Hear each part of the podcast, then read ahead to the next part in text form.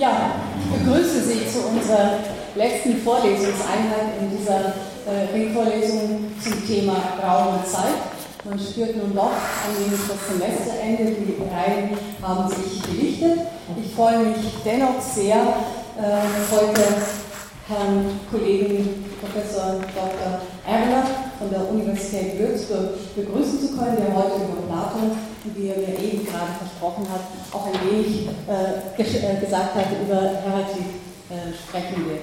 Ich möchte ein paar Worte noch zum Werdegang von äh, Herrn Erler sagen. Er hat eine ganze Reihe von Fächern studiert, nämlich Mathematik, Physik und Philosophie Später dann Griechisch, Latein und noch einmal Philosophie, alles in Köln. Zwischendurch ist er nach London gegangen, kam dann wieder nach Köln zurück. 1977 hat er dort äh, das Magisterstudium abgeschlossen. Im Jahr darauf schon, das ist äh, ja, wirklich erstaunlich, äh, hat er mit einer Promotion abgeschlossen.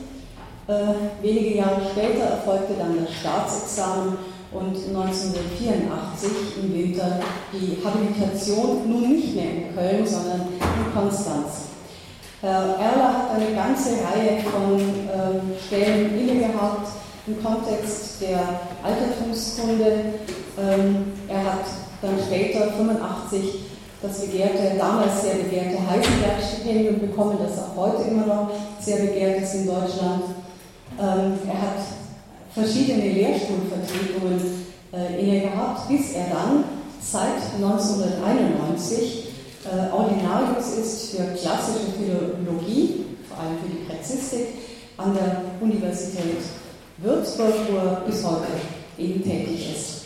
Es folgt dann circa zehn Jahre später ein Ruf nach Erlangen, den hat Herr Erler abgelehnt und ist in Würzburg geblieben. Herr Erler hat eine ganze Reihe von Büchern äh, geschrieben und äh, Bände herausgegeben. Ich greife aus dieser Vielzahl nur einige heraus, die äh, in besonderer Weise mit dem heutigen Thema äh, verbunden sind. Äh, etwa das Buch Der Sinn der Aporien in den Dialogen Platons 1987, äh, dann zu Epikur, die Schule Epikurs im Grundriss der Geschichte der Philosophie ähm, römische Philosophie, dann das Büchlein, das ich Ihnen allen anempfehlen kann, im Verlag Beck, äh, in der Reihe Denker zu Platon. Andere Bücher, Sammelbände sind Drama und Theater, ausgewählte Schriften zum griechischen Theater, mit Sicherheit auch ein spannender Band, Stuttgart 1996, dann Philosophen des Altertums, eine Einführung 2003 äh, oder auch ein sehr ansprechender Titel Philosophie der Lust, Studien zum Hedonismus. Äh, das ist ein Band, der offenkundig noch im Druck ist, auf den wir uns aber äh, bald freuen dürfen. Ich freue mich nun auf Ihren Vortrag und bitte Sie, das Wort zu übernehmen. Also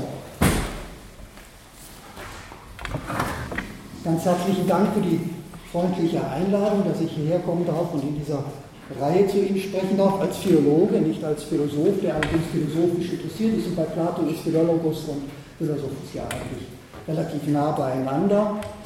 Meine Damen und Herren, ich hoffe, das mache ich richtig mit dem Ding hier. Ich habe das sowas noch nie gehabt. Also, dass man hier, aber wenn es zu laut wird, sagen Sie bitte. Meine Damen und Herren, Routen habe Gott geschnitzt für Leute, die dumme Fragen stellen. So soll Luther auf die Frage geantwortet haben, was der ewige Gott denn getan habe, bevor er die Welt schuf. Nun, die Frage, was Gott getan habe, bevor er die Welt schuf, ist in der Antike durchaus nicht als dumm empfunden worden. Sie wurde in Platons Akademie als to physikon problema ebenso diskutiert wie die Frage, ob Lust zu wählen ist oder nicht.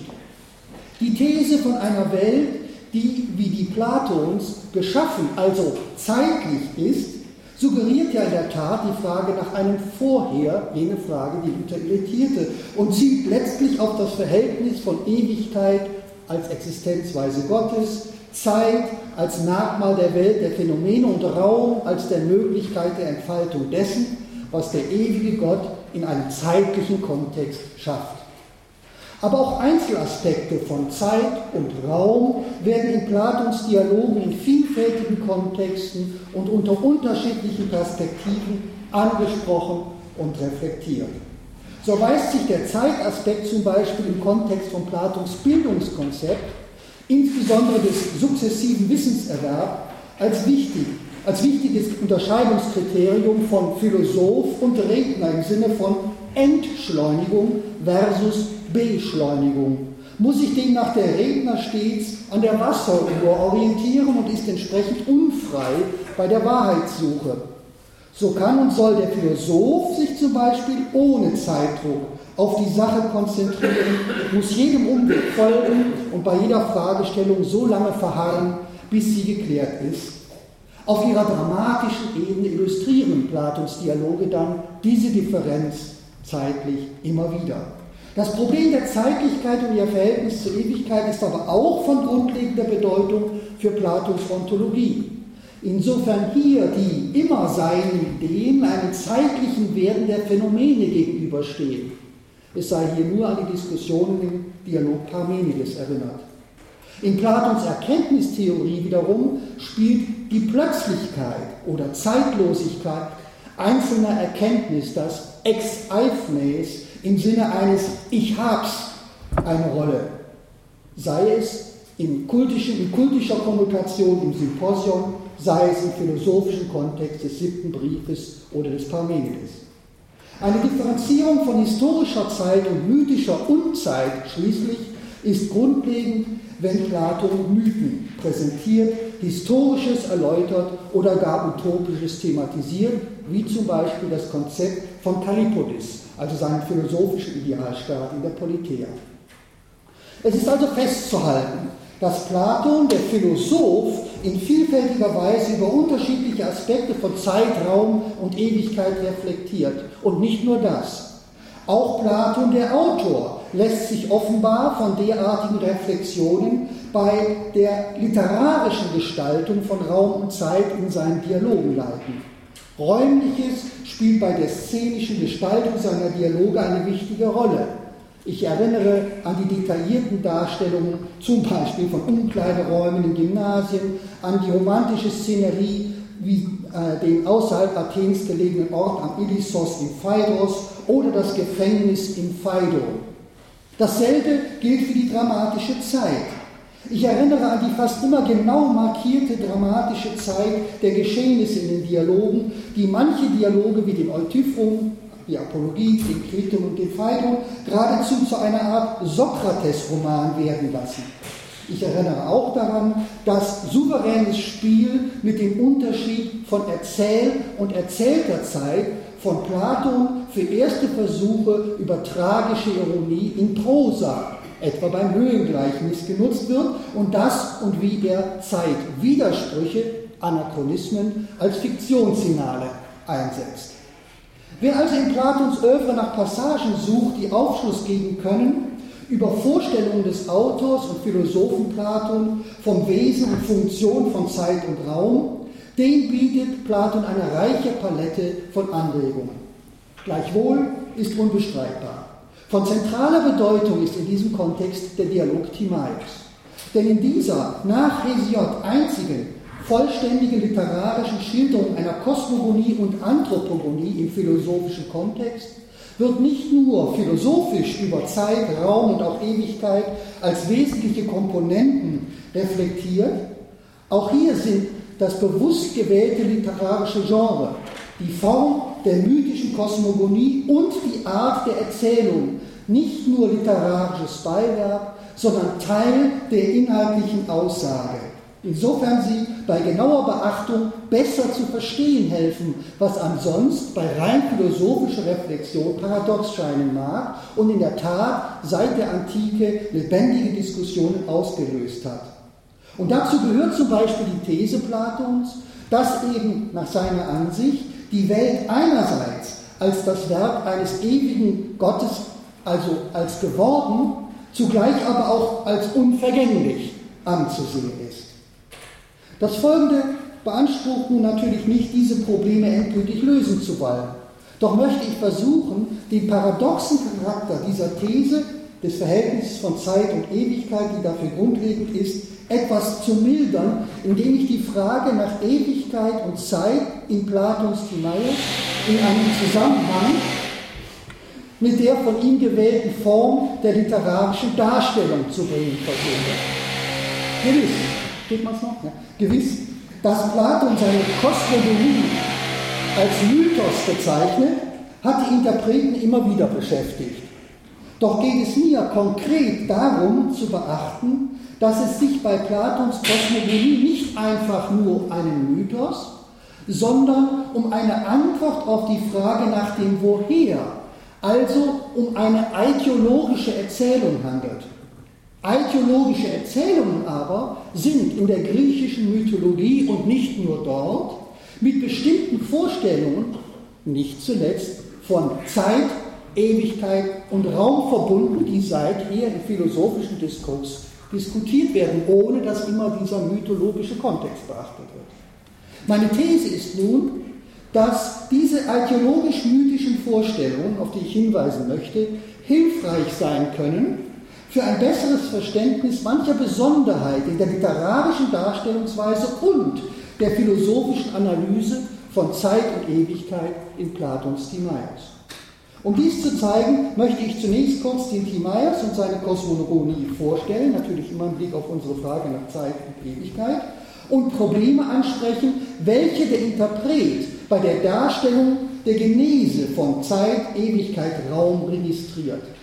Dann möchte ich am Beispiel Hesiods kurz auf Besonderheiten kosmogonischer Ideologien hinweisen und vor diesem Hintergrund die Frage nach Zeit und Ewigkeit bei Plato und natürlich vor allen Dingen im Timaeus erneut beleuchten. Zunächst also zum Timaeus. Der Dialog Timaeus, der den Untertitel Periphysios de Natura trägt, stellt einen zentralen Beitrag Platons zur Tradition der Kosmogonie und Anthropogonie dar. In einem großen Monolog lässt Platon Timaeus berichten, wie die Welt von einem göttlichen Handwerker, dem Demiurgen, hergestellt wird. Dabei greift Platon auf neue philosophisch-wissenschaftliche Erkenntnis zurück. Zugleich signalisiert Platon, in welche literarische Tradition er seinen Bericht einordnet. Denn er bezeichnet seine Erzählung über die Entstehung der Welt als Mythos, also als plausiblen Mythos oder angemessenen Mythos.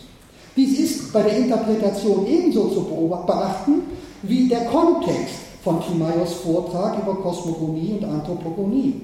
Denn der Dialog Timaeus bietet zunächst eine Diskussion mit Sokrates, Timaeus und Hermokrates über politisch-gesellschaftliche und ethische Fragen. Man rekapituliert ein Gespräch vom Vortag über einen Staat, der in wesentlichen Punkten an das in der Politeia entwickelte Konzept des Idealstaates erinnert. Sokrates bittet sodann um eine Geschichte, in der sich die Bürger dieses idealen Staates in Aktion, und damit ist ein Krieg gemeint, bewähren. Zuvor jedoch sollen die Voraussetzungen für diese Geschichte geschildert werden, der Ursprung der Menschen und die Entstehung der Welt. Es ist also festzuhalten, Kosmogonie und Anthropogonie, wozu eben auch die Diskussion der Zeit und der Ewigkeit gehören, sind Teil eines Programms, das in der Demonstration politisch-ethischen Verhaltens gipfelt.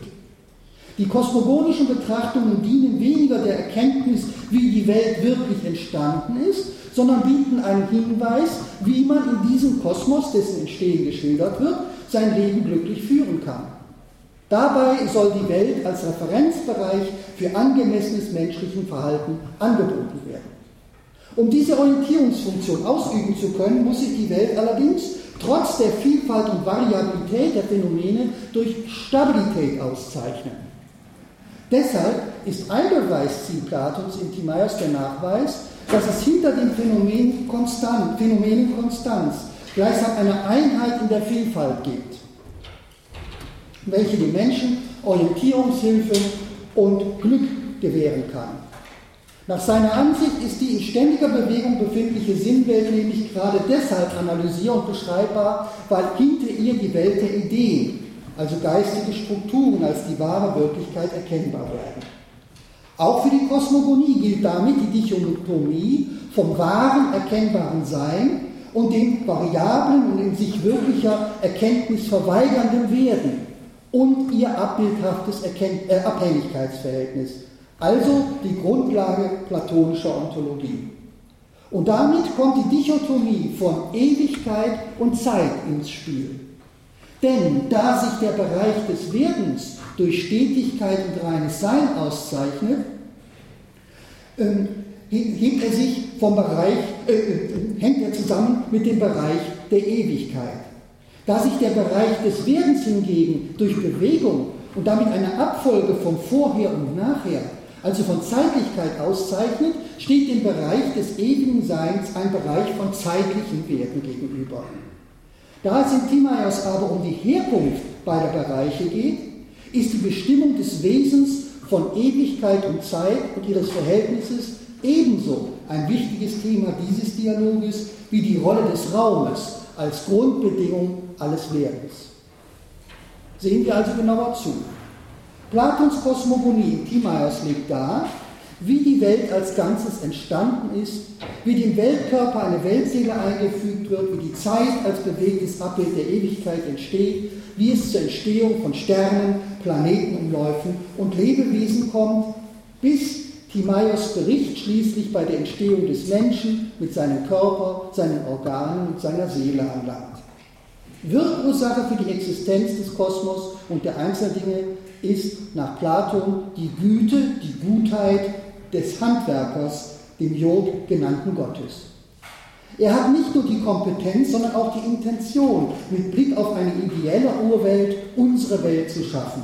Weil er gut ist, möchte Gott die vorgefundene, ungeordnete Bewegung in der Chora, also dem Raum, in eine Ordnung bringen und gibt zu diesem Zweck Geist und Seele hinzu. Der geschaffene Kosmos ist demnach als ein großes Lebewesen anzusehen, das aus Weltkörper und Weltseele besteht.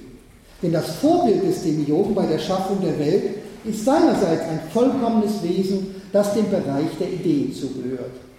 Der Demiurg lässt sich bei der Herstellung dieses Abbildes von dem Wunsch leiten, dass die Welt diesem Vorbild, das alle Ideen von Lebewesen in sich enthält, sehr ähnlich sein soll.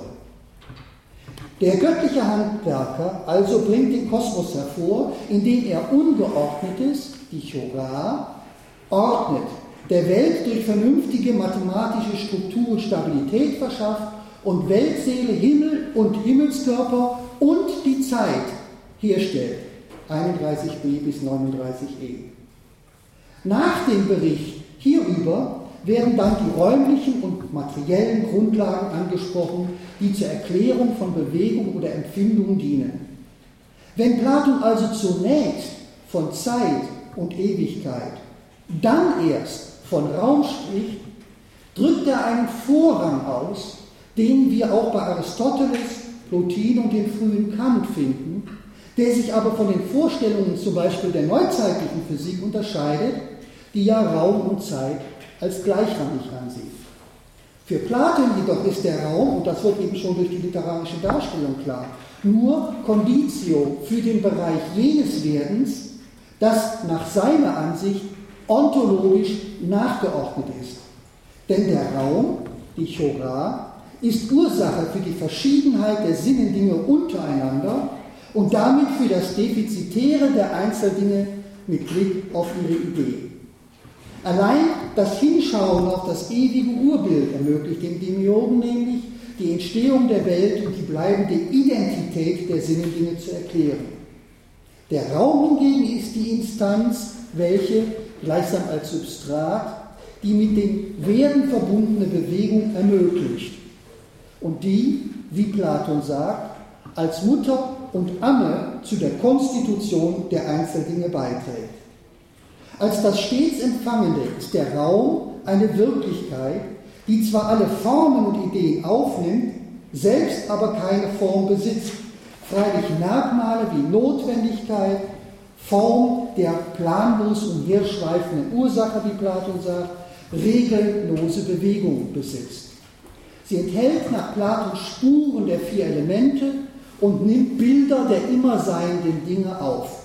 50c und 48e bis 49a. Die Chora ist somit kein leerer Raum oder Materie im Sinne von Descartes, sondern eher mit dem Begriff des Feldes, also physikalischen Begriff des Feldes zu vergleichen, der in der modernen Physik eine so wichtige Rolle spielt. Halten wir also fest, die Welt Platons ist ein Kompositum, eine Verbindung zugleich von Ideen und materiellen Elementen, die also ist also ideell und materiell. Denn überall in ihr ist göttlich ewiges und sterblich worden, gewordenes Gemisch. Ist, ähm, ist das Urbild göttlich, so ist die entstandene Welt gegenüber dem Urbild defizitär, trägt gleichwohl aber ebenfalls göttliche Züge. Kurz, der Kosmos ist nicht als Erscheinung eines Gottes, wohl aber als dessen Abbild zu werden. Die Welt also als Mischung von Sein und Werden, göttlichen und nicht göttlichen, Seele und Materie und damit von ewigem und zeitlichem. Denn jedes Werdende hat an Ewigkeit und Zeitanteil, Zeitanteil. Insofern zum Beispiel jeder reale Baum zwar zum Bereich des Werdens gehört und daher zeitlich ist, seine Identität als Baum jedoch durch Teilhabe an der ewigen Idee Baum hat. Ewigkeit und Zeit sind also in der Tat zentrale Koordinaten für die Existenz der Welt als solche, wie Platon sie vorschlägt und erklärt, aber auch für jedes einzelne real existierende Ding. Das Entstehen der Zeit und ihr Verhältnis zur Ewigkeit nun hat Plato an wichtiger Stelle des Timaeus folgendermaßen beschrieben. Wir lesen, und das ist 37c bis e, die Übersetzung ist nach Schleierbach. Zitat. Als der Vater, der dies, die Welt, geschaffen hatte, vernahm, wie, er, wie sie bewegt wurde und lebendig war, ein Abbild, Agalma, der immerwährenden Götter, freute er sich und wohlgemut gedachte er, es seinem Vorbild noch ähnlicher zu machen. Da nun dieses Urbild selbst ein immerwährendes Lebewesen, ein Zoon Aidion ist, möchte er sich daran, machte er sich daran, auch dieses All nach Möglichkeit zu einem derartigen zu machen. Nun war die Natur dieses Lebewesens eine ewige, Aionios, und diese dem Erzeugten vollständig mitzuteilen war nicht möglich. Ein bewegtes Abbild der Ewigkeit dachte er zu machen und zugleich mit der Gestaltung des Himmels machte er von der in einem bleibenden Ewigkeit, Aion, ein nach Zahl voranschreitendes ewiges Abbild, das wir Chronos, Zeit nannten. Tage, Nächte, Monate und Jahre, die es nicht gab, bevor der Himmel wurde. Deren Entstehung bewerkstelligte er da, während er zugleich jenen Himmel zusammenfügte. Diese viel dieser viel diskutierte Text Platons lässt zumindest andeutungsweise erkennen, was Platon in der Zeit versteht und wie sich Zeit nach seiner Ansicht zur Ewigkeit verhält. Wir halten fest, Platon teilt Ewigkeit und Zeit unterschiedliche Wirklichkeiten zu, dem Sein und dem Werden. Denn Ewigkeit ist nicht entstanden, die Zeit aber wird gemeinsam mit dem Himmel und den Sternen vom Demiurgen geschaffen, nachdem er die Weltseele, die dem Weltkörper Bewegung und Leben verleiht, hergestellt hat. Und wir erfahren auch etwas über das Verhältnis der beiden. Denn, wie wir hörten, bezeichnet Plato die Zeit als bewegtes Abbild der Ewigkeit, die er Äon nennt, was man mit Lebenskraft übersetzen kann und was auf diese Weise darauf hinweist, dass sowohl Ewigkeit als auch Zeit keine leeren Formen sind, wie zum Beispiel später für Newton oder Kant, sondern als Zustände von etwas angesehen werden, von einem Gott oder von einem Ding. Die Ewigkeit nun verharrt nach Platon im einen und ist reine Gegenwart. Sie bleibt ohne ein Wahr und wird sein. Denn die ewigen Wesenheiten, die Aidioi Usiai, sind nur durch ein Ist gekennzeichnet. Genaueres darüber freilich auszuführen, lehnt Timaeus in seinem Monolog ab, 38b. Bei der Zeit hingegen wird Platon konkreter. Denn er lässt die Zeit nicht nur als zusammen mit, Himmel, mit dem Himmel entstanden sein, sondern definiert sie geradezu als das in Zahlen fortschreitende, äonische, und das heißt ewige Abbild des in einem verharrenden, des Äons. Wie ein realer Baum also erfährt auch die Zeit ihre Identität durch ein Element des Ewigen. Es wird als die Zeit als äonisch bezeichnet, womit vermutlich ihre von Platon betonte kreisförmige zyklische Ablauf gemeint ist. Im teleologischen Weltbild Platons scheinen Sternbewegungen, Sonne, Mond und Sterne vor allem dazu zu dienen, als sichtbare Zeichen Zeitmessen zu ermöglichen. Halten wir fest. Nach Platon ist die Zeit, Chronos, als Funktion der Sternbewegung mit dem Kosmos gleichen Ursprungs, mit dem Himmel, und ein nach Zahl voranschreitendes ewiges Abbild der in einem bleibenden Ewigkeit. Wie der Kosmos Abbild des geistigen Lebewesens, so ist die Zeit Abbild der Ewigkeit. Wenn Platon von einer ewigen Zeit, Aionios Chronos, spricht, dann betont er das Miteinander von Idee und Konkretisation, also den Abbildcharakter der Zeit. Ganz so, wie der konkrete Baum etwas von der ewigen Idee beinhaltet.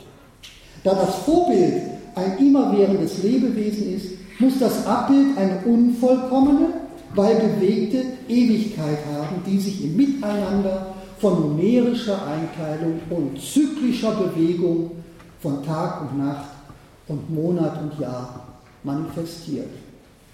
Es wird deutlich, Platons Konzept der Zeit als defizitäres Abbild der Ewigkeit ist in wesentlichen Aspekten in seiner Ontologie zeitliches Werden als defizitäre Abbildung oder Teilhabe am ewigen Sein eingebettet, wobei der Weltseele die Funktion der Abbildungsvermittlung zukommt.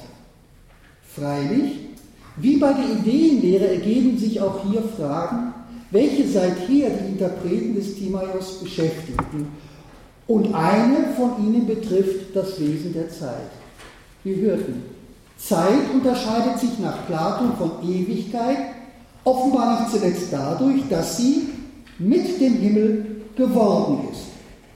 Wir hörten aber auch, dass sie ionisch ist, das heißt, sie ist der Ewigkeit darin ähnlich, dass sie beständig, ewig existiert. Zeit hat also nach Platon einen Anfang, aber kein Ende. 50d, 51a. Dies wird von vielen Interpreten seit der Antike als Paradoxon angesehen und ist auch deshalb von Interesse, weil, was uns als Widerspruch erscheint, Platons Kosmogonie generell betrifft. Denn auch die Welt Platons generell zeichnet sich dadurch aus, dass sie einerseits vom Demiurg geschaffen ist, dann aber ewig bestehen soll, also ebenfalls einen Anfang dann aber kein Ende hat. Eben das aber, dieser Anfang einer Welt, die kein Ende hat, hat bei den Interpreten in der Antike und weit darüber hinaus Anstoß erregt. Aristoteles in seiner Schrift Die Teilung zum Beispiel war einer der ersten von ihnen. Sie provoziert schon in der Antike die freche Frage der Epikureer, die noch Luther nervte. Und was war vorher? Was tat Gott, bevor er die Welt schuf? Wie verhält sich also Ewigkeit und Zeit zueinander? Etwas weiteres kommt hinzu. Liest man Platons Darstellung, wie die Welt von Demiurgen geschaffen wurden, unter zeitlichem Gesichtspunkt, wie es Platons Erzählung suggeriert, interpretiert man sie also chronologisch, wie man es doch eigentlich erwarten sollte und historisch, somit also literal, so wie er es darstellt, dann ergibt sich ein völlig inkonsequenter ja chaotischer Ablauf der Weltentstehung. So ist, um nur ein Beispiel zu nennen, von der Entstehung der Seele die Rede, die ja Grundlage für die Bewegung und Zeit in der Welt ist, nachdem der Demiurg den Weltkörper als Einheit von Feuer, Wasser, Luft, Erde hergestellt hat. Gleichzeitig aber wird ausdrücklich betont, dass man dies nicht so verstehen dürfe, dass die Seele wirklich erst nach dem Körper hergestellt worden sei. Denn die Seele soll den Körper beherrschen. Älteres könne nach dem Willen Gottes nie von Jüngeren beherrscht werden. Also, so muss man folgern, entspricht die literarisch dargestellte Zeitabfolge der Schöpfung nicht dem wahren Herstellungsprozess, fallen Erzählzeit und erzählte Zeit nicht in eins. Ja, ist fraglich, ob es sich bei der Herstellung der Welt überhaupt um einen zeitlichen Prozess handelt. Man hat den Eindruck, dass die literarische Darstellung die These vom zeitlichen Ablauf der Herstellung der Welt geradezu konterkariert. Mit Blick auf die oben angesprochene Sorgfalt, die Platon, der Autor, auf Zeit- und Raumdarstellungen in den Dialogen verwendet, muss man diesen merkwürdigen Zeitablauf in Timaeus ernst nehmen und als Signal des Autors werten.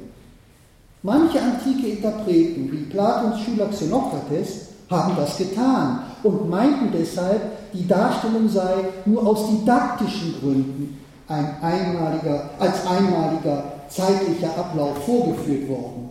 Andere schlagen vor, dass Platon die Entstehung der Welt als permanenten Prozess, als Creatio Continua verstanden wissen will, eine Creatio Continua also, die sich gleichsam narrativ als einmaliges Ereignis entfaltet. Die Frage von Zeit und Ewigkeit also als Frage der Narratologie. Anfang und kein Ende.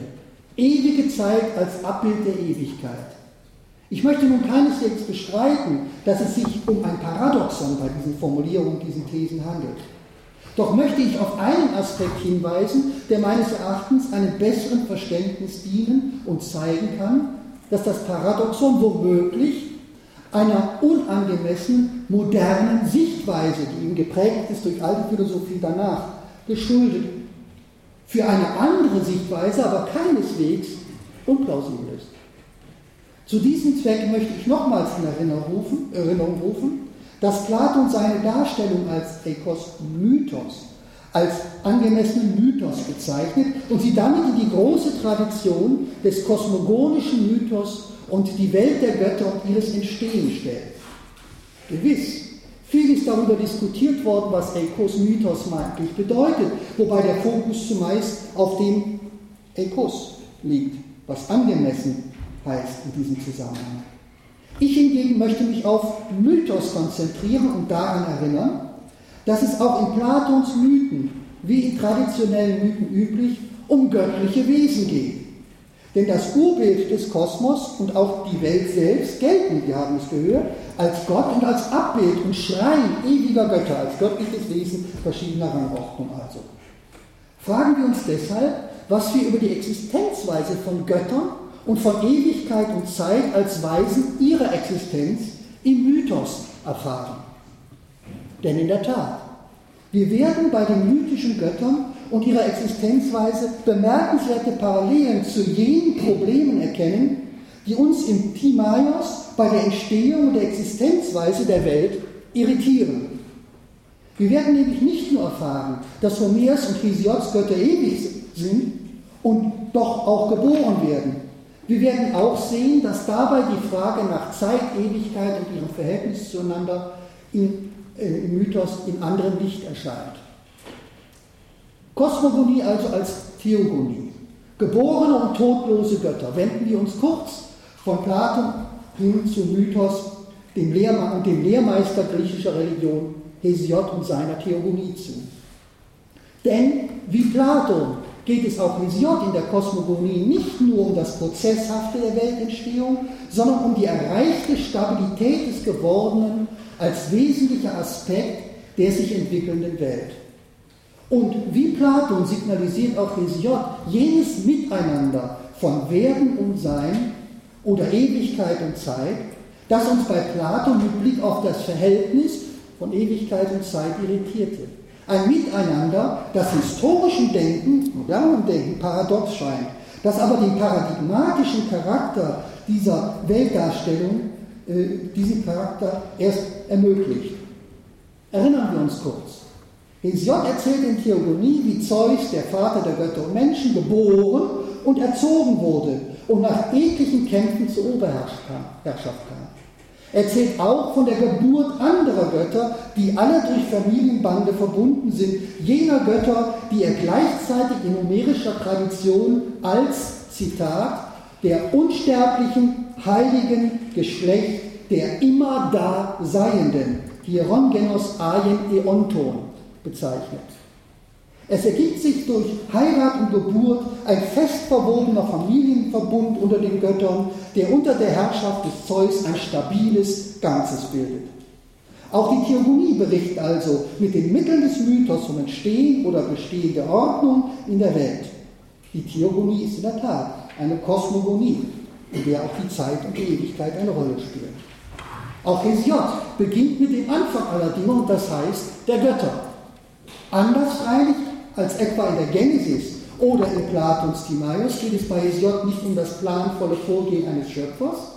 Die Erzählung orientiert sich vielmehr an der Vorstellung von der Familie, berichtet von sexueller Paarbildung, Zeugung und Geburt, von älteren und jüngeren Göttergenerationen. Man hat deshalb von einem biomorphen Kosmogonie-Konzept gesprochen. In chronologisch parataktischer Erzählweise welche an die von Richard Kipling als Just So Story Bericht bezeichneten Kindergeschichten erinnert, am Anfang war und dann kam und dann kam und dann kam, das kennen Sie alle aus dem Märchen, stellt Hesiod den Kosmos als Vielheit unterschiedlicher göttlicher Entitäten dar, wobei jede Gottheit einen eigenen Bereich hat, alle aber familiär in einer Verbindung stehen. In diesen Rahmen sind zahlreiche Nebenerzählungen eingelegt und werden bestimmte Episoden besonders hervorgehoben. Wir hören von Chaos, der gähnenden Leere, Jora. Aus Chaos entstanden Erebos und finstere Nacht. Weiter entsteht die breitbrüstige Erde und von der Erde entsteht Uranus als Besitzer, der Himmel also, als Besitzer von Festigkeit, die bestimmt ist, fester Sitz für jene Götter zu werden, die freilich erst noch geboren werden müssen, geboren werden müssen. Schon hier kennt man andeutungsweise, was auch bei Platon zugrunde liegt. Es geht, gibt es gibt einen teleologischen Aspekt des Werdens, eine Zielgerichtigkeit, die freilich, das sei betont, nicht mit einem irgendwie geratenen göttlichen Plan zu verbinden ist. Man hat glücklich von einem teleologischen Konzept ohne Vorsatz und Design gesprochen. So dann entsteht, so hören wir, Eros als Prinzip der geschlechtlichen Fortpflanzung und von da an gehen die Wesen aus bestimmten Paaren hervor und haben mit wenigen Ausnahmen Mutter und Vater. Trotz der Fülle von Erzählungen, Einschüben und Nebenhandlungen, einem bisweilen logischen Nachrichten widersprechender Komposition, chaotisch wie bei Platon, wird deutlich, Grundlage ist ein Rekurs eben auf die Familie, ihre Struktur, ihre Konflikte, Freuden und Leiden und so weiter. Ziel der Erzählung ist die Erklärung des Jetzt-Zustandes der Welt, den der Erzähler und sein Publikum gewärtigen die unter Zeus Herrschaft geordnete Welt, wie sie ist und bleiben wird.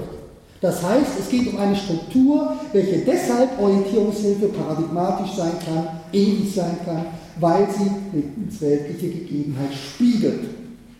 Denn die Theogonie Hesiods installiert mit Zeus Herrschaft eine Hierarchie, welche an irdische Macht erinnert. Wie nun kommt es bei Hesiod zu dieser Stabilität, welche den paradigmatischen Charakter der Kosmologie ermöglicht. Eben dies wird bei J durch einen Aspekt ermöglicht, der modernen Denken paradox scheinen mag, der aber für das Verständnis dieser und aller anderen Kosmogonien und auch für die Frage nach dem Verständnis von Zeit in Kosmogonien, wie mir scheint, von zentraler Bedeutung ist. Wir erinnern uns, die Götter Hesiods und die Homers werden geboren, entstehen also Hesiods Theogonie, aber auch Homers Hymnen sind voll von derartigen Geburtsgeschichten. Alle Götter aber werden nicht nur, sie werden als Athanatoi, Athanatoi, Todlose, todlose Wesen. Sie haben einen Anfang, aber kein Ende. Mit dieser paradoxen Verbindung von Geburt und Todlosigkeit wird nun bei Hesiod die Analogie zur lebensweltlichen Familien verlassen Andererseits aber das garantiert, was Familienverbände nicht bieten können, permanente Stabilität. Denn es ergibt sich für Siots Götterwelt, dass die einzelnen Bestandteile dieser Welt zwar nacheinander entstehen, dann aber in der Familie immerwährend und synchron gemeinsam weiter existieren. Und zwar, und zwar sowohl gute wie böse, Sieger wie Besiegte, Herrscher wie Beherrschte. Anders als in menschlichen Familien existieren also bei den Göttern Hesiods die Eltern parallel zu den Kindern weiter. Oder abstrakt kosmologisch formuliert, die Ursachen bestehen neben den Verursachten weiter. Es kommt auf diese Weise nur zu einer beständig sich ausweitenden Differenzierung eines Netzwerkes, einer Entfaltung der ersten Ursachen, die freilich in dem sich ergebenden und bleibenden Ist-Zustand ebenfalls bestehen bleiben. Denn in dem erreichten Zustand der Zeus-Regentschaft sind alle sukzessiv geborenen, also chronologisch zeitlich geborenen Götter integriert bleiben also auch jene erstmals gegnerischen Elemente vorhanden, gegen die Zeus sich hat durchsetzen müssen. Sie müssen permanent unter Kontrolle gehalten werden. Halten wir also fest, Hesiods Kosmos zeichnet sich damit durch eine innere Spannung aus, ein Miteinander von zeitlichem Entstehen und ewiger Dauer. Einer Palintolos Harmonia von durchaus nicht immer harmonienden Mitgliedern, wobei diese Mitglieder und diese Spannung immer bestehen bleiben. Kurz, was im erzählten Entstehungsprozess gleichsam diachron nacheinander entwickelt wird, gerinnt oder gefriert gleichsam zu einem synchronen Miteinander und erhält infolge dieses permanenten Miteinanders ihren paradigmatischen Charakter. Eben dieses Miteinander freilich wird modernem, historisch nachrechnenden Denken irritierend erscheinen. Und diese Irritation wird noch wachsen, wenn man zur Kenntnis nehmen muss, dass Hesiods und Homers Götter nicht nur geboren werden und a, Thanatoi todlos sind, sondern zudem auch noch als Hieron, Genos, Aie, Eontes bezeichnet werden, als Wesen und Mächte, die immer sind. Für Hesiod und Homer sind die Götter etwas, was ist, was sein wird und was war. Wörtlich übrigens zitiert von Platon und Timaeus. Ein klarer Widerspruch sollte man denken zu den Geburtsgeschichten etwas, was immer ist, wird geboren. Und fielen deshalb als weiterer Beleg für jene mythische Irrationalität, die es doch eigentlich rational zu überwinden gilt und die dann von Philosophen und Naturwissenschaftlern überwunden worden sei. Für uns ist wichtig, wir sind in Hesiods Kosmogonie mit derselben unlogischen, ja widersprüchlichen Situation konfrontiert, die wir bei Platon mit seinem gewordenen Kosmos der Zeit, aber ewigen Vorbild registriert haben. Jenem Vorbild, dessen geistige Struktur der Welt erst ihre Stabilität und damit ihre Orientierungsfunktion angedeihen lässt. Gleichzeitigkeit des Ungleichzeitigen, von Ewigkeit und Zeit. Dies entspricht unseren Beobachtungen Timaeus, dies gehört offenbar zu Mythos, dies ist offenbar ein Merkmal jener Gattung der mythischen Erzählformen, in der wir uns mit Kosmogonie befinden, der Archä oder Aition-Geschichte der Aitiologie. Nun, ein historisch nachrechendes, auf das prozesshafte achtendes Denken, was kommt davor, was kommt danach, mag hier zu Recht einen Widerspruch konstatieren. Freilich lohnt es sich für einen Augenblick, dieses Bedenken einmal beiseite zu lassen und zu fragen, ob hier nicht möglicherweise eine andere Denkweise und ein anderer Fokus vorliegen. Wir wiesen bereits darauf hin, dass offenbar für diese kosmogonische Denkweise und die Entstehungsgeschichte von Ewigkeit und Zeit weniger das Werden als der erreichte Zustand von Bedeutung ist. Zu bedenken ist, wir befinden uns nicht nur allgemein im mythischen Kontext, sondern wie gesagt in einer besonderen mythischen Tradition, der Tradition der Ursprungsgeschichte, der Aitiologie. Derartige Erzählungen, das ist diese fundamentale Geschichte der Zeitbestimmung bei Platon ja auch. Derartige Erzählungen aber stellen sich dar als Antworten auf eine Frage, die Frage nach dem Woher. Es geht um die Schilderung einer Archä, Archä oder eines Aithion. Hier des Ursprungs, die Frage nach der Ursprungs der Götter, der, der Zeit und der Welt. In der Tat, bei der Theogonie Hesiods und generell bei Kosmogonien wie der Platons in Timaeus haben wir es mit Geschichten zu tun, welche eine Frage beantworten wollen. Die Frage nämlich, woher kommt die Welt und woher kommt die Zeit? Auf diese Frage antworten nun eben unsere Geschichten, diese Archäologien, wie äh, Fragen nach woher kommen die Bräuche, Erscheinungen, Götter und so weiter. Eine Archä ist eine Ursprungsgeschichte. Irgendwann einmal hat ein göttliches Wesen zum ersten Mal etwas getan und seitdem wird dieses Ereignis immer wiederholt und steht also in einer Art Abbildverhältnis, wobei im Grunde Urbild und Abbild konvergieren. Wenn Quellen aus dem Boden entspringen und zum Meer fließen, ist dies für mythisches Denken immer wieder dieselbe Geburt des Meeres aus der Erde. Es ist immer dieselbe Nacht, die den Tag gebiert. Es ist sozusagen immer dasselbe Allgemeine, das sich im Individuellen als Aitio manifestiert. Es ist immer dieselbe Ewigkeit, die sich in der äonischen Zeit dokumentiert. Das letzte war Zitat aus Hübners Buch über den Mythos Seite 142. Kurz, die mythische Archä oder das mythische Aikion wiederholt sich, insofern es sich zeitlich entfaltet, bleibt sich dabei aber im Kern gleich. Stellt man nun die Frage nach Ursache oder Anfang von etwas, so lässt sich diese Frage nach Zeit und Ewigkeit auf zweifache Weise verstehen und beantworten. Zwei Weisen, die bei der Interpretation auseinanderzuhalten sind, aber oft bei den Interpretationen und gerade auch für unsere Frage vermischt werden. Lassen Sie mich das an einem kleinen Beispiel einer Geschichte vorführen, nämlich was mit diesem Zweifach gemeint ist. Ich wähle hierfür eine Geschichte, die uns allen bekannt ist. Es soll um die Geschichte von der Entstehung des Lorbeerbaums gehen, eines wesentlichen Merkmals der griechischen Landschaft. Die Frage liegt nahe, wo kommt der Lorbeerbaum her? Man kann nun diese Frage der Zeit in zweierlei Hinsicht verstehen. Zunächst als Frage nach der Existenz des einen konkreten Lorbeerbaums im griechischen Garten, also zeitlich.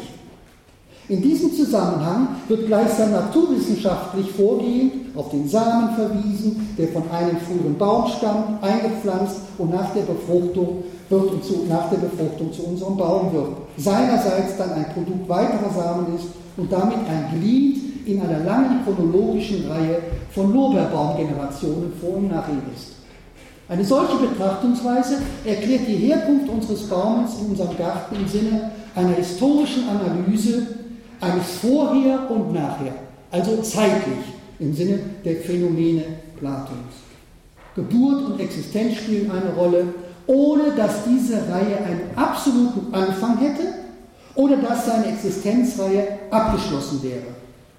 Es ist klar, dies ist die Sichtweise und die Frage, mit der wir heute an die Frage nach dem Anfang der Welt herantreten, die unsere Welt als eine Phase in einer langen, unbegrenzten Reihe von weiteren Phasen erkennt, die auch dann, wenn zum Beispiel vom Urknall die Rede ist, fragen lässt, und was war vorher?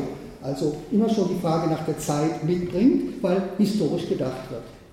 Man kann jedoch die Frage, woher kommt der Lorbeerbaum, auch in einem anderen Sinne verstehen und fragen, vielleicht wie es oft Kinder tun und wie es der griechische Mythos macht. Und das ist im zentralen Blick auf die Frage Ewigkeit, Zeit.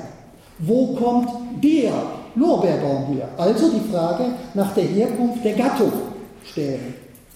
Hier nun springt im frühen Griechisch jedenfalls der Mythos ein. So wie uns zum Beispiel, um ein Beispiel eben zu nennen, Ovid ihn erzählt.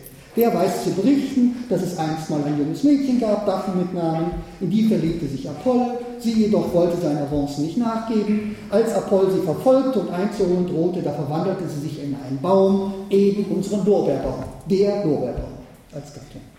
Seit dieser Zeit und aus diesem Grund, so erklärte der Mythos von Daphne, gibt es den Lorbeerbaum. Dank dieser Geschichte wissen wir also nicht nur, woher der Lorbeerbaum in unserem Garten kommt, sondern auch, weshalb es den Lorbeerbaum überhaupt gibt. Der Mythos von Daphne bietet das Aition für die Existenz des Lorbeerbaums. Dennoch könnte sich ein Zuhörer nicht zufrieden geben und eine weitere Frage stellen. Die Frage nämlich, was bei der Daphne-Geschichte eigentlich mit dem Ausdruck einstmals gemeint war. Die Frage nach der Zeit stellen.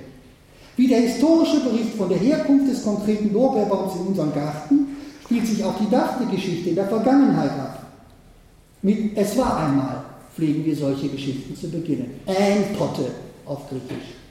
Nun aber stellt sich die Frage, was denn mit dieser Zeitangabe war eigentlich gemeint ist. Ist diese Vergangenheit wirklich identisch mit derjenigen jener Geschichte unseres konkreten Lorbeerbaums. Was bedeutet es war einmal unter zeitlichem Aspekt? Offenbar kann man doch Daphnes Metamorphose keineswegs auf eine Weise historisch lokalisieren, wie dies beim Pflanzen unseres Lorbeerbaums möglich war. Die Frage nach einem Vorher oder Nachher, die historische Zeit und historische Erklärung kennzeichnet, ist hier unpassend. Anfang ist bei der Daphne-Geschichte nicht historisch zu verstehen, denn anders als bei der beliebig hinterschreibbaren historischen Zeit gibt es bei der Daphne-Geschichte zwar einen definitiven Anfang, doch ist die Frage, was war vor Daphne, sind einfach sinnlos. Andererseits aber gibt es kein definitives Ende. Der Lorbeerbaum ist sozusagen Athanatos, denn Gattung besteht, wenn man so will.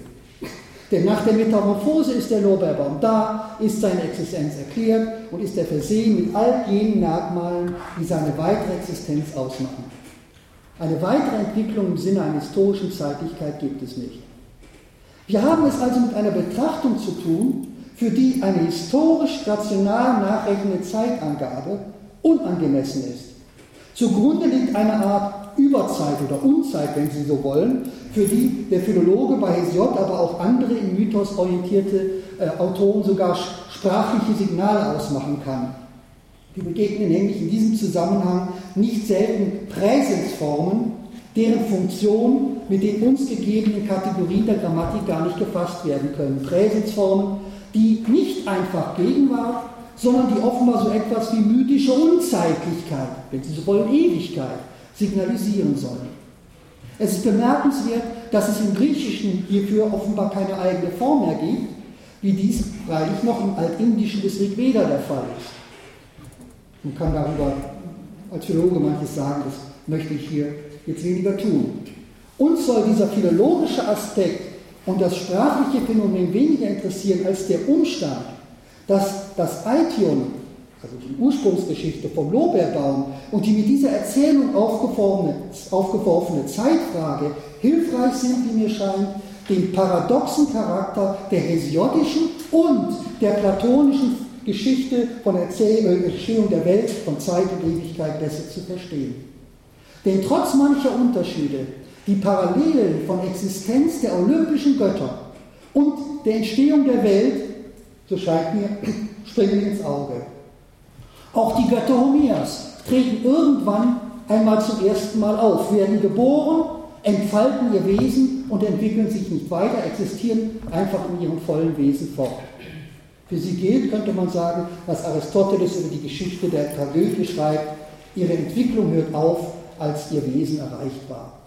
Dies legt die Vermutung nahe, dass auch bei den Göttern und damit bei der Weltstruktur, für die sie stehen, die Frage nach einem Vorher, aber auch die Erwartung eines Nachher zu verwerfen ist. Wie beim Nobelbaum ist es unangemessen, ihre Welt mit der Kategorie historischer Zeitbetrachtung verstehen zu wollen. Mythisches Geschehen, und das gilt für allem für archäologisches Geschehen, repräsentiert eine Art von Zeitlosigkeit, in der Geschehnisse oder einmalige Manifestationen göttlichen Wirkens mit den immerwährenden Merkmalen des jeweiligen Gottes zusammenfallen.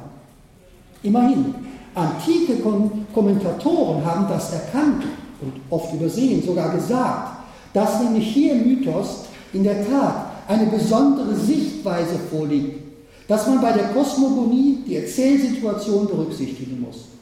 So schreibt der antike Kommentator Salustios, dass, Zitat, das, was die Mythen wie zum Beispiel Hesiods oder Platons, darstellen, geschah nie, sondern ist immer. Egenetor man udepote esti deae und führt dann fort, was überzeitliches Denken als ein zugleich wahrnimmt, entfaltet der Diskurs menschlichen Denkens in ein zeitliches Nacheinander. Offenbar hängt nach Salustius Analyse, andere wären anzuführen, der uns paradox scheinende Charakter der Darstellung damit zusammen, dass wir mit einer der Sache unangemessenen Vorstellung von Zeit an die Geschichten von der Entstehung der Götter und der Welt bei Platon herantreten und damit an die Frage, wie Ewigkeit und Zeit zusammenhängen. Offenbar sind wir aufgefordert, mit anderen sozusagen mythischen Zeitvorstellungen Prozesshaftigkeit und Resultat der Weltentstehung im Zusammenhang zu betrachten.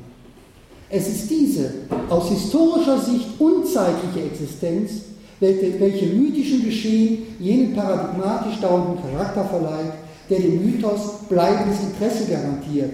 Misea Eliade sieht darin die exemplarische Funktion des Mythos für menschliche Tätigkeiten.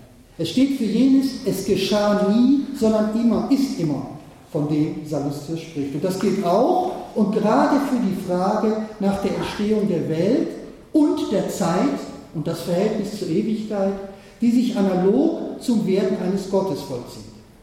Es ist diese Eigentümlichkeit des Mythos und der mythischen Zeit, welche eine Frage, wie und was geschah vorher, in der Tat als unsinnig erweist und nahelegt, dass uns Hesiods Götterbild nur deswegen paradox erscheint und Platons Entstehung von einer unzeitlichen Entstehung der Welt, weil wir die falsche, weil historisch orientierte Frage stellen. Mir scheint, hier tut sich ein Horizont auf, der für unsere Frage nach Ewigkeit und Zeit und ihr paradoxes Verhältnis in Timaeus wichtig ist und bei der Diskussion über dieses Problem berücksichtigt werden sollte. Denn wir haben gesehen, es gibt Parallelen zwischen der hesiodischen und platonischen Theogonie und Kosmogonie, was Funktion, aber auch die modernes Verständnis irritierenden Paradoxe angeht. Beiden geht es nicht so sehr um den Prozess des Entstehens selbst, sondern um den exemplarischen Charakter der Stabilität des Entstandenen. Beide stellen den Ablauf auf eine Weise dar, die historisch-chronologisches Nachrechnen paradox, ja widersprüchlich erscheinen muss. Es ist kein Zufall, dass wir auch hier in Platons Entstehung der Welt jenes sprachliche Signal für eine Unzeitlichkeit finden, das uns schon, auf das ich bei Hesiod nun hingewiesen habe. Und das Platon als Warnsignal gegen ein historisches Verständnis setzt, wenn er betont, dass die Schöpfung der Welt nur im Bereich der Meinung, eine nach seiner Ansicht untergeordnete Erkenntnisweise, betrachtet werden kann. Salustios, dies geschah nie, also kein zeitlicher Vorgang, ist aber immer, gilt auch für die Schöpfungsgeschichte des Timaeus und damit für das Entstehen der Zeit und das Verhältnis zur Ewigkeit. Es ist auch bei ihm von einer Creatio Continua auszugehen, bei der wie Hesiod das Gewordene mit dem Werdenden gleichsam zusammenfällt. Zeit also sozusagen nur eine Explikation des Ewigen ist. Genau wie es ja im Übrigen für das Verhältnis von Platons Ideen zu den Identität, äh, Entitäten im Bereich des Werdens gilt. Genauso verstand dies dieser, der große Platon-Exeget Proklos in der Spätantike, wenn er den Kosmos des Timaeus als ein immerwerdendes und zugleich gewordenes bezeichnet. Also sozusagen Präsens und äh, Imperfekt oder Perfekt in eins verbindet. Werden, also das zeitliche Aspekt und den ewigen Aspekt.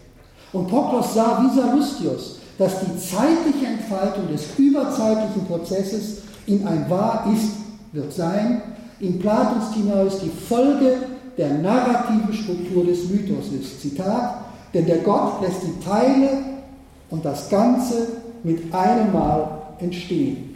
Die Darstellung hingegen, so fährt Proklos fort, zerlegt das, was zusammen entstanden ist.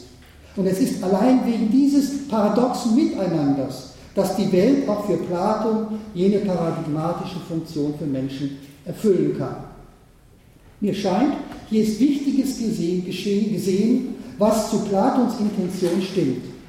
Wenn sich Ewigkeit zu Zeit wie Urbild zu Abbild verhält, wenn Zeit aber äonisch ist, also etwas Ewiges in sich, also in sich schließt, also trotz ihres seriellen numerischen Charakters Zählen der Sterne und so weiter, auch einen Aspekt der Ewigkeit enthält, der sich wohl in ihrem zyklischen Charakter manifestiert, dann gilt, was in mythischer Zeitvorstellung auch für die Existenzweise der Götter zu beobachten ist. Wie Göttliches geboren wird, gleichwohl aber als ewig gelten kann, wie göttliches Handeln nicht historisch einmal geschieht, sondern immer ist, sich aber im Kult und in mythischen Geschichten narrativ entfaltet und dabei historisch zeitlich wird, so gilt dies auch für die Ideen Platons und ihre Instantiierungen und so gilt dies auch für die Ewigkeit und ihre Entfaltung in der zeitlichen Welt. Man sieht, und hiermit komme ich zum Schluss, was Hesiod für seine Mythen voraussetzt. Ein Ineinander von Ewigkeit und Zeit, was uns so schwer vorstellbar ist, das nicht getrennt werden soll, das findet sich auch bei Plato. Und damit an Beginn, wenn man so will, der philosophischen Diskussion des Verhältnisses von Zeit und Ewigkeit. Wir bemerken bei der Frage der Zeit und Ewigkeit wichtige Parallelen zu dem, was bei Hesiod zu beobachten war. Nun aber reflektiert ist im philosophischen Kontext. Wir erkennen, dass dieses Verhältnis philosophisch in den generellen Kontext platonischer Ontologie und des von ihm propagierten komplexen Verhältnisses von Sein und Werden gehört, ja dort eine Grundlage darstellt. Man kann sogar darauf hinweisen, dass auch Platon, der Autor, der seine Philosophie im historischen Kontext in seinen Dialogen vorführt, dabei aber die punktuellen historischen Gegebenheiten und Aspekte des Allgemeinen versieht, sich dieses Verhältnisses von paradigmatischer Unzeitlichkeit und narrativer Zeitlichkeit bewusst ist. Eines Verhältnisses, das in der Tat grundlegend für mythisches Geschehen ist. Die Analyse von Ewigkeit, Zeit und Raum und ihres Verhältnisses in Timaios zeigt einmal mehr. Platon greift wie überall so auch hier in der Tat auf Traditionen zurück, greift mythische Unzeitvorstellungen auf. Dabei, bei diesem Aufgreifen jedoch, ist bezeichnend, dass Platon diese Konzepte nicht einfach nur übernimmt oder gegen Moderne ausspielt, also zum Beispiel Zeit gegen Ewigkeit, sondern sie in ein Verhältnis zueinander stellt und dieses Verhältnis gleichsam durch seine Abbildstrategie neu begründet. Wer trennt, was im Mythos und bei Plato nicht zu trennen ist, Urbild und Abbild, Ewigkeit und Zeit, wie wir es heute geneigt zu tun sind, der handelt sich dann Probleme ein wie die Frage, die nicht nur Luther nervte, was tat Gott vor der Erschaffung der Welt? Die Frage ist genauso falsch wie zu fragen, was war vor dem Nobelbaum im generischen Sinne. Oder was geschah vor dem Big Bang, was ja gerade diskutiert wird. Denn im Kontext mythisch-platonischen Denkens über Zeit und Ewigkeit erweist sich diese Frage als sinnlos. Darauf wollte ich hinweisen. Vielen Dank.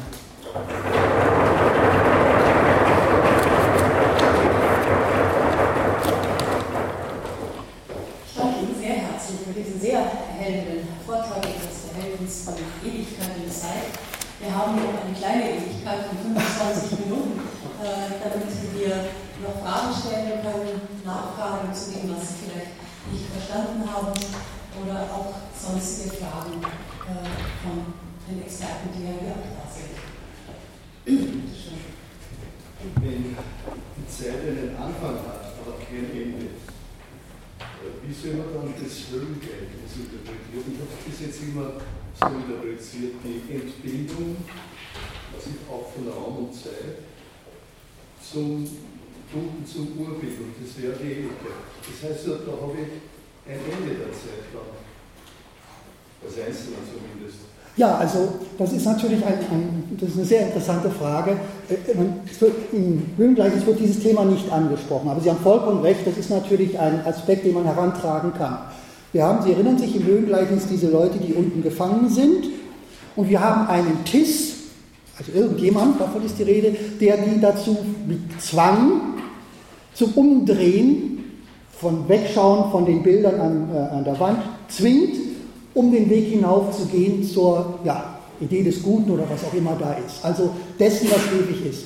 Das ist in der Tat so, richtig, dass ähm, in der Höhle im Grunde der Aspekt der Zeitlichkeit vorrangig ist und man wieder zurückkehrt zu einem zu einem, einer Existenzweise, der der Tat, ich, ich, ich muss ja hier, weil das auch das Thema war, Ewigkeit wählen. Ich würde lieber von Unzeitlichkeit sprechen, also negativ formuliert da irgendwo kein, ein Ort, wo gar keine Zeit herrscht.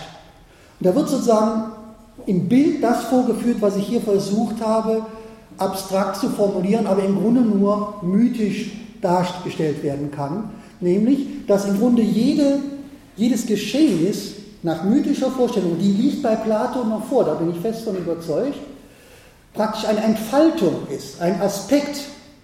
Ja, also es ist so, dass man oben bei den Guten sitzt Wenn jetzt einer hinunterkommt und rettet und die ganze Geschichte erzählt, kann man das ja nur erzählen in einem Nacheinander. Deswegen habe ich versucht, mehrfach darauf hinzuweisen. Also ich als, als Philologin bin ich versucht zu sagen, das Problem, was Philosophen so umtreibt, ist jedenfalls bei Platon ein narratologisches. Denn das Problem ist ja, also ich weiß, ich kann nicht, das Problem ist ja, sobald sie etwas erzählen, können sie gar nicht anders, als Zeit einfließen zu lassen. Wenn also Platon etwas erzählt als Philosoph über den Zusammenhang von ja, dem Gefangenen und dem einen da oben, also ewigen Aspekt, dann muss er erzählen, dadurch kommt automatisch ein Zeitaspekt hinein. Ähm, es ist aber eben nicht so, äh, und ich glaube, das sollte mehr beachtet werden, ehe man daraus ein großes Philosophen macht. Nicht? Wie bei Thukydides, historisch, die Erzählung von Problemen oder das Problem der Gleichzeitigkeit von der Geschehnissen. Sie müssen nachher und vorher machen und sich entscheiden. Und genau das passiert Platon ja hier. Wenn der in Timaeus, wenn Sie so wollen, einen Fehler macht, der erzählt die Entstehung der, ähm, ähm, der Seele nach einem anderen, sagt aber selbst, korrigiert sich gleich dabei, das soll man nicht so wörtlich nehmen, das sagt er sogar. Das heißt, er warnt, der Erzähler warnt davor, passt auf, was ich hier erzähle, ich kann nicht anders, ich muss ihm nacheinander erzählen, weil ich Erzähler bin. Das ist aber nicht ontologisch automatisch dann der Fall. Und darauf wollte ich aufmerksam machen. Und das ist genau das, das, das das, was mich wirklich fasziniert an der Geschichte, was im Mythos passiert und bei Hesiod zum Beispiel oder auch anderen Autoren beobachtet werden kann. Sobald Sie mit unserem Denken, historisch-zeitlichen Denken, auch im Höhlengleichnis drangehen, versuchen Sie eine Geschichte zu erzählen. Und das Komische ist, die klappt weder in Timaios, es gibt ein Chaos da, wenn Sie mal sich hinsetzen und nacherzählen wollen, wie macht denn das der Platon eigentlich mit, oder der Timaios erzählt es ja, also wie entsteht denn die Welt, dann stimmt nichts zusammen. Wenn Sie bei Hesiod die Theogonie mal richtig nachrechnen wollen, da passt auch vieles nicht zusammen. Ja? Das sind für mich Zeichen dafür, jedenfalls bei Platon, glaube ich, ist ganz reflektiert, dass er aufmerksam machen will, das ist die Ursache für dieses Problem ist, dass ich hier im Bereich der Phänomene eine Geschichte erzähle und da muss ich mich in die Zeit begeben. Ich will aber was erzählen, was mit Zeit eigentlich gar nichts zu tun hat. Das können wir nicht. Und bei Interpretation wird das oft nicht auseinandergehalten.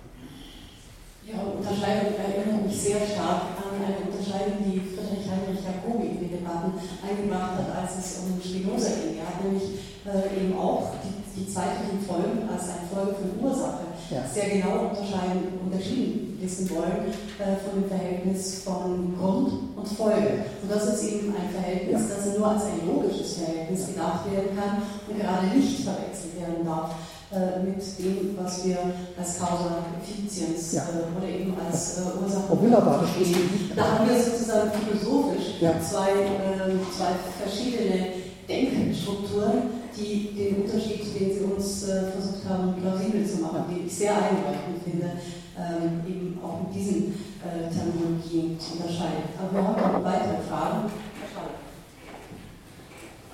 Die mythologische Urzeitvorstellung fand ich auch äh, sehr überzeugend und erhellend und mir scheint, das kommt überhaupt, also immer vor, wenn man irgendwie kosmogonische Elemente hat. Du hast ja noch Luther hingewiesen. Es gibt, glaube ich, auch die Stelle in der Bibel, wo Gott sagt, das werden Lichter, der schafft später erst die Sterne. Ja, ja, natürlich. Ja, genau. Und äh, mhm. äh, eben alles darf man nicht zu wörtlich. Ja. Äh, jetzt hätte, mich aber, hätte mich interessiert, in welchem Verhältnis dazu äh, Aristoteles steht. Mir scheint, er hat kosmogonische Elemente vielleicht gerade bewusst ausgeschlossen, versucht das der Philosophie zu eliminieren und, und dem zu entgehen, als suspekt. Ja. ja, also das ist ganz evident der Fall, wie in vieler Hinsicht ist Aristoteles, äh, was mich, um es nochmal zurückzugehen zu Platon, da wird an Platon besonders fasziniert als Theologe, ist diese, diese Mittelstellung, die er hat, diese transformatorische Stellung, dass er alle Traditionen um aufgreift, also dass er Tradition aufgreift, transformiert und etwas Neues daraus macht, aber immer das Alte kenntlich bei, Aristoteles.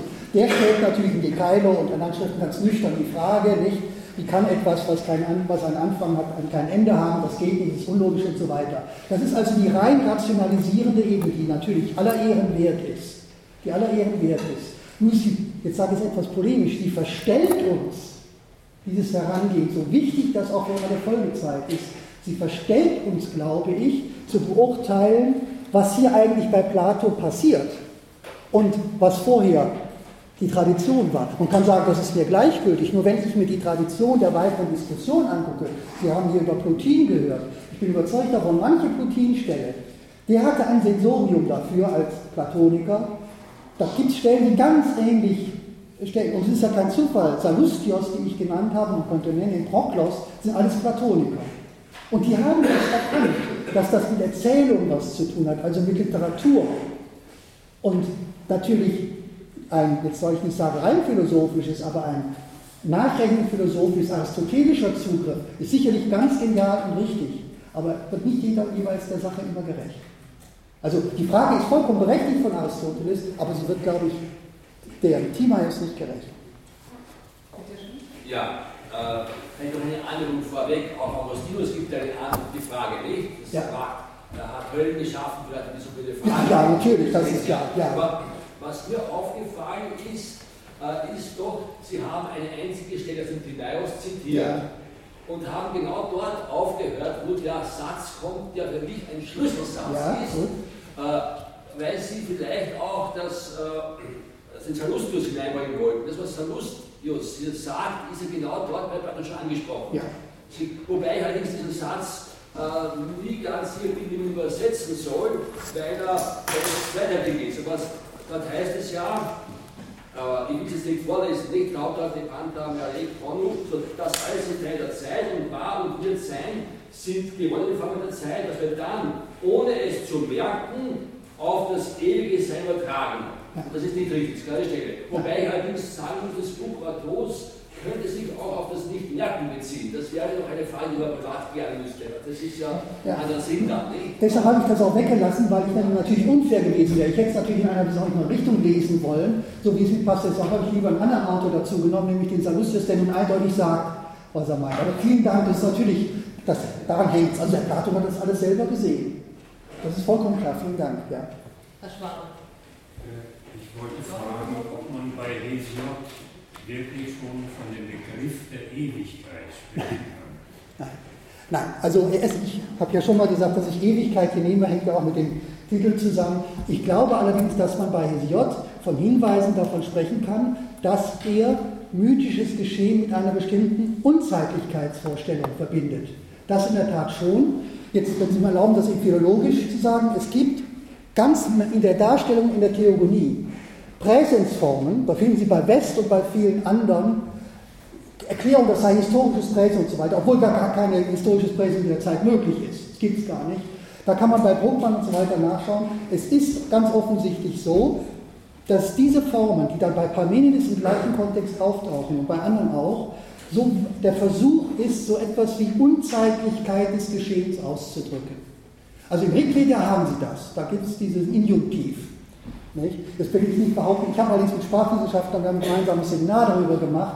Also da gibt es Filiation, das ist hochspannend. Da wird das genau gesagt. Da werden Göttergeschichten genau mit diesem Injunktiv erzählt, wie bei Hesiod auch, mit einer besonderen Form. Die haben wir im Griechischen nicht mehr. Es fällt aber auf, dass es in solchen Kontexten diese schwer erklärbaren Präsenzformen gibt. Das sage ich jetzt nur mal dabei. Ich glaube nicht behaupten zu wollen, dass da ein Ewigkeitsbegriff bei Hesiod ist. Wohl aber, dass ähm, ähm, ein, ein Eindruck davon entsteht oder auch erweckt werden soll, dass diese Geschehnisse aus dem, was man normal zeitlich nennt, herausfallen. Das glaube ich schon. Bei Salustius äh, ist ja von immer die Rede. Ja. Äh, das ist nicht einmal gewesen, sondern es ist immer. Ja. Und das Immersein ist ja vielleicht der, der Aspekt der Ewigkeit, wenn sie von der Zeit gesehen wird. Ja. Von der Zeit her ja. scheint das ewig Zeitlose ja. immer allzeitig zu sein. Ja, genau. Ja, ist, das, ist das ein Widerspruch jetzt? Oder? Nein, ich, ich möchte es nur erklären. Ja, das sehe ich genauso. Immer entspricht der Ewigkeit, weil es die Ewigkeit ist, wie sie von der Zeit her erscheint. Ja. Aber äh, Salustis verwendet den Aorist und das Perfekt und verbindet das mit AE. Also da ist, das ist schon interessant auch vom Sprachlichen her, der Versuch, etwas auszudrücken, was man in der griechischen Sprache mit eigenen Formen nicht mehr ausdrücken kann. Nämlich dieses, ja, ich sage es lieber nicht ewige, also unzeitliche. Ähm, was bei Plotin übrigens, wie mir scheint, auch so ist. Äh, ich glaube, das Wesentliche äh, Ihres Vortrages, wenn ich mir das erlauben, erlauben darf, ist, äh, dass Sie die mythologische Erzählzeit identifizieren in Einsätzen mit der rationalen Zeit. Das heißt, dass die äh, jakobische Unterscheidung bei Ihnen in der erzählerischen Folge zusammenfällt. Sie unterscheiden davon diese mythische Form, äh, diese, die, die, die äh, äh sprachlich in dieser, in dieser äh, teilweise Präsenz, Präsenz, Präsenzdarstellung suggeriert wird. Jetzt habe ich aber ein, ein, Problem und zwar, oder eine Frage, eine schwierige Frage, ob Sie diese Differenz, nehmen wir an, Raum und Zeit sind zwei Götter. Wie äh, finden wir bei Timaus die Rolle und die Stelle des Raumes? Na, wenn wir sie als in, diese, in, diesen, in, diesen mythischen, in dieser mythischen Idee fassen. Ja, also die Shoah ist da. Die findet, meine, es gibt ja im Griechischen kein Creatio Emilio, sondern es gibt die schaffen immer auch etwas aus etwas. Also der Dialog findet etwas vor. Das ist diese Shoah genannt, das ist nicht dasselbe wie Hühner bei Aristoteles, es ist auch nicht äh, eine Raumvorstellung, denn es gibt äh, Elemente der äh, ja, Spuren von Elementen und so weiter. Aber das ist in der Tat etwas, was immer da ist. Also wir haben zwei Entitäten, die, ich sage es mal, unzeitlich sind. Das ist einmal diese, dieses Urbild, wobei ja jetzt nur seit tausend von Jahren bestimmt ist, wie der Dialog sich zu dem Urbild verhält, ob es dasselbe ist oder darauf schaut. Oder und es gibt diese Shoah. Das heißt, wir haben zwei unzeitliche Entitäten und dann ein Geschehnis. Und dann ein Geschehnis. Und die Frage, und dann ist eben seit wie ist das zu verstehen? Der, ein Geschehnis, das gleichzeitig dazu führt, dass Zeit entsteht. Also das ist natürlich schon oft angeführt als die Frage, äh, ja, wenn Zeit entsteht, ist auch schon von daher die Frage, was vorher war, natürlich unsinnig. Äh, Bastos hat man versucht, so eine Art weiches Zeitverständnis vorzuschalten und so weiter. Das gibt der Text nicht her. Im Text steht, mit dem Himmel wird die Zeit geschaffen. Und diese ganze Geschichte scheint mir eben dann weniger problematisch, wenn man wirklich das nicht ontologisch sieht, sondern narrativ sieht. Also wie will man das erzählen? Wenn die Welt, äh, wenn die Welt geschaffen wird, muss man es erzählen. Automatisch kommt also ein zeitlicher Aspekt rein. Und genau darauf will Platon aufmerksam machen und dadurch haben seine Kommentare, Kommentatoren, jeweils die zwei, auf die hinwies, die anders gesehen. Aber wir wissen natürlich selbst, wie in der Interpretationsgeschichte dann einer der beiden Aspekte besonders hervorgehoben worden ist. Nicht? Und in der Diskussion eine enorme Rolle gespielt hat. Sie haben Augustinus natürlich genannt, wo natürlich dann die Welt, die Schaffung der Welt, dieselben Argumente dagegen die christlichen Vorstellungen geführt werden sollen, die natürlich epikureisch sind. Wenn diese freche Frage kommt, dann Epikur. Von Epikureer, das Rat der Vorwehr steht, steht in äh, die Natur Deorum. Und das Witzige ist, dass Augustinus zum Beispiel diese freche Frage oder beantwortet mit platonischen Gedankengut, wobei die Platoniker gegen die Epikureer gehen. Es ist hochspannend, die Diskussion einmal zu verfolgen, die sich einfach bedienen. In allem spielt aber dieses Zeitverständnis äh, eine Rolle. Und wenn Sie erlauben, will ich noch einen, einen Aspekt hinweisen. Ich habe manchmal versucht anzudeuten.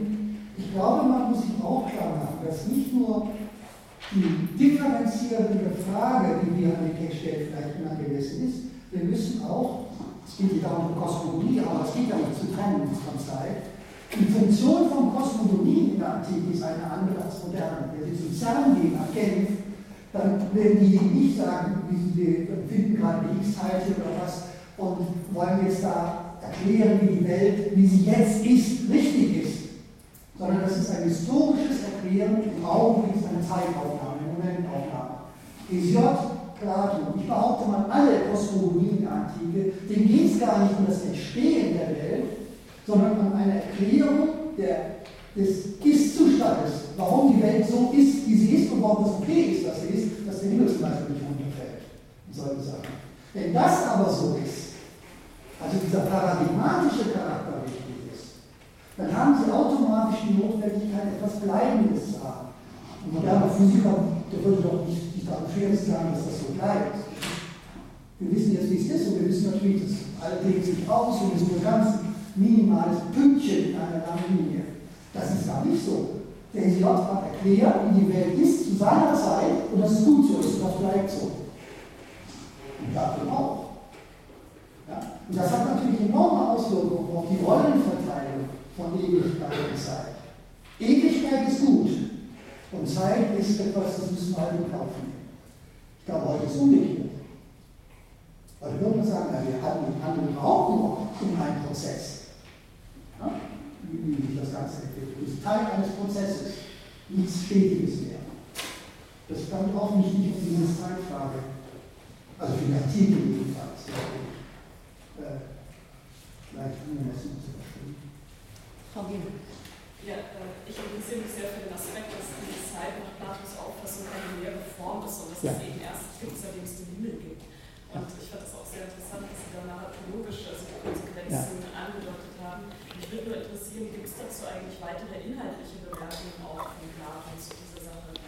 Also nein, jetzt muss ich philologisch sagen, von der Wort, von Wortwahl her, Aion ist eben ein Wort, das alt ist und das so, ja, man sehr diskutiert, Lebenskraft und so weiter. Es ist aber offenbar etwas, also das, was wir mit Ewigkeit übersetzen, es ist aber im Grunde Lebenskraft, es ist etwas, was Beständigkeit gibt und so weiter. Aber das Wichtige ist, es ist etwas von etwas. Und auch Chronos hat man, kann man zeigen, der Begriff Chronos, das hat, ich glaube, Eduard Frenkel hat das gezeigt, nicht? Ähm, nee, nicht Eduard Frenkel, ich weiß es nicht mehr genau. Also, dass Chronos, der unser Zeitbegriff, immer Zeit von etwas ist. Also nicht eine eigene Form, so wie wir das ja gelernt haben, spätestens seit Kant oder so.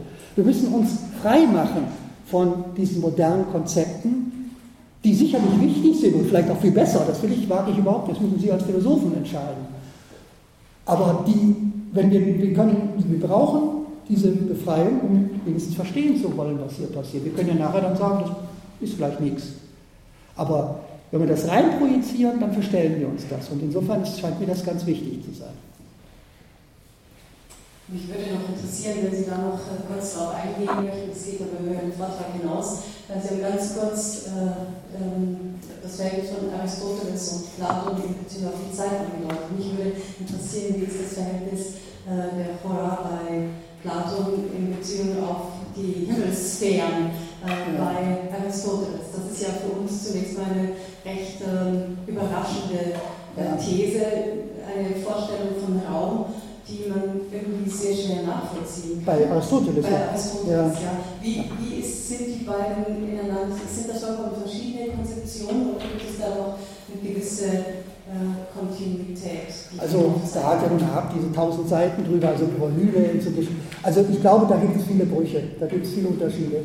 Ähm, es ist halt so, wir haben mit dem Timaeus einen Text, der offensichtlich bewusst manches offen lässt. Ich habe ja gesagt, über äh, ähm, die eine Sache, da kann ich, da, das ist jetzt nicht der Kairos, schreibt er da, es ist nicht der Kairos, dass ich jetzt darüber mehr erzähle. Dann geht er kompositorisch vor und sagt, jetzt erzähle ich erstmal nur den Nus, was für Nus wichtig ist, und dann kommt, ich glaube jetzt, nageln Sie mich, 50 oder so, kommt auf einmal, und jetzt halte ich es für angemessen, jetzt erzähle ich euch etwas über Chora. Das ist deswegen wichtig, weil da der Autor Platon zeigt, wie, wie er ganz kompositorisch frei mit den Dingen umgeht. Und dadurch kommen Wertungen zustande, vorher, nachher, die, wie ich darauf hingewiesen habe, modernen Wertungen widersprechen. Das heißt, wir haben einen offenen Text, der für Aristoteles genauso offen und viel interpretierbar war, wie, wie für Platons weitere Schüler. Und es mag da Filiationen geben. Ich sehe aber im Augen nicht, woraus er das entwickelt haben sollte. Aber ich lasse mich da gerne belehren. Es ist eine ganz, ganz schwierige Frage, in der Tat. Ähm, aber der Timaeus ist, ähm, es ist wirklich so, als hätte der den Leuten eine Aufgabe gestellt. Und macht mal was da draus. Nicht? Man hätte ja auch hätte ja ein Traktat schreiben können. Und dann sagte er, ich schreibe einen Eikos-Mythos, also tausende von Artikeln, was eigentlich Eikos heißt. Miles Burnett hat einen tollen Artikel darüber geschrieben, mit angemessen, das passt, glaube ich, sehr gut. Aber, ähm, und solche Fragen, man findet dann Sachen, aber ob das dann wirklich diese Filiation ist, die für Aristoteles die ausschlaggebende war, da wage ich jetzt nicht etwas zu behaupten. Es gibt noch eine Frage, eine Frage können wir dazu lassen. Und zwar, der Raum ist mütterlich, wenn ich mich recht erinnere. Bitte, der Raum ist Der Raum ist mütterlich weiblich. Ja, das ist Kretäne, das ist das, was er braucht. Daraus könnte man folgen, die Zeit ist männlich und wenn ja, der Raum ist dann nachträglich äh, ja. Das wäre patriarchalisches Denken. Ja. sicher, also ich meine, da sind wir bei Bachhofen und, und so, das kann man sagen, aber ich, glaub, ich würde da nicht zu viel draus machen. Also natürlich, äh, ähm, die, das wird ja gesagt von Platon, das ist die Mutter, die Aufnehmende. Das ist ja klar, Gaia. Das sind, das sind alte mythische Vorstellungen, steht ja bei Hesiod schon.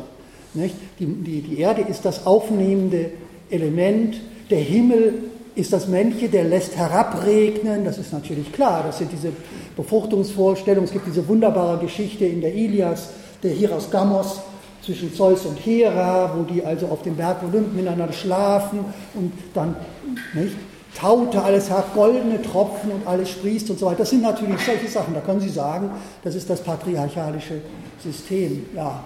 Aber ähm, also ich, ich wäre vorsichtig, um das sozusagen jetzt zur Leitfaden einer Interpretation zu machen. Ja, ganz herzlichen Dank äh, für Ihren wunderschönen Vortrag, für die vielen Fragen, die Sie uns beantwortet haben. Bevor wir jetzt diese Vorlesung schließen in äh, zwei Minuten, möchte ich Sie noch daran erinnern, dass am 29. Juni bereits die erste Prüfung stattfindet. Sie haben ja auf dieser Lernplattform äh, die genauen Angaben und auch für die weiteren Prüfungen wissen Sie, welche Autoren ankommen und welche Texte jeweils äh, vorgesehen sind, wenn Sie eine Prüfung für diese Vorlesung abgeben möchten. Ich danke Ihnen ganz herzlich, dass Sie bis jetzt durchgehalten haben. Und Herrn Erle danke ich nochmal sehr herzlich äh, für das Kommen heute. Und ja, auf Wiedersehen bei Miteinander.